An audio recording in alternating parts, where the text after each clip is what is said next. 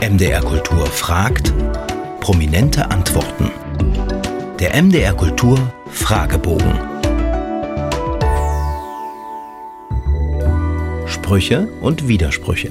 Haben Sie ein Vorbild oder eine Lebensmaxime? Als Person war es ganz lange Bob Dylan, den ich auch für ein bisschen spinnert halte, aber von dem kann man viel lernen über Kunst und Leben. Welches Bildungserlebnis ist Ihnen in Erinnerung geblieben? Es war ausgerechnet Mathematik, es wird jetzt die meisten nicht interessieren, aber ich war im Mathe-Leistungskurs und da lernt man einen sogenannten Beweis durch Inkursion, wenn ich mich richtig erinnere.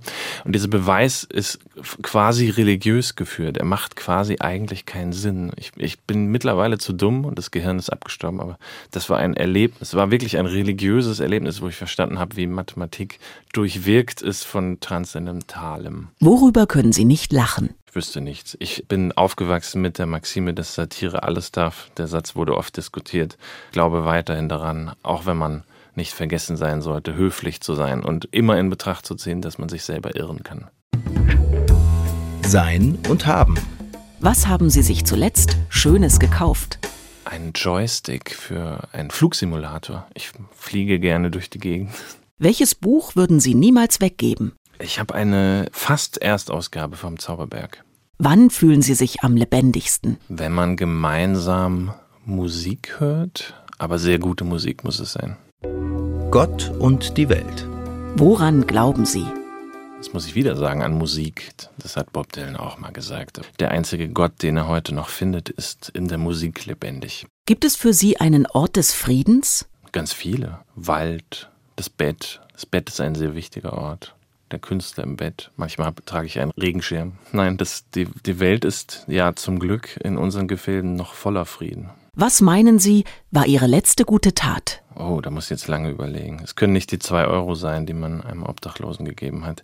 Gute Taten müssen, müssen längerfristig geplant sein. Ähm, ich passe. Freud und Leid. Wovon haben Sie zuletzt geträumt?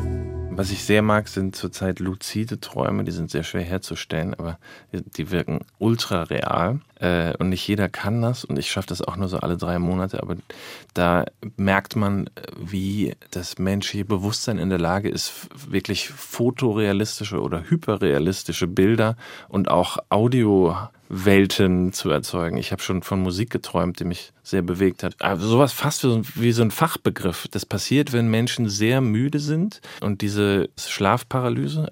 Also unser Körper friert ein, aber das Bewusstsein ist noch aktiv. Und in diesem Zustand kann es passieren, dass man eine besondere hyperrealistische Art von Träumen hat, die man auch kontrollieren kann. Welche Musik berührt Sie am tiefsten? Ich will nicht lügen. Es sind die Kindheitserinnerungen, die ganz schlimmen Filmmusiken von John Williams. Was finden Sie schwerer?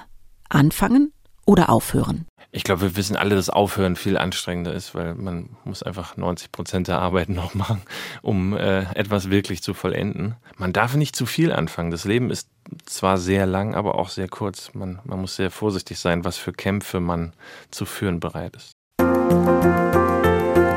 Alle unsere Podcasts finden Sie zum Abonnieren unter mdrkultur.de.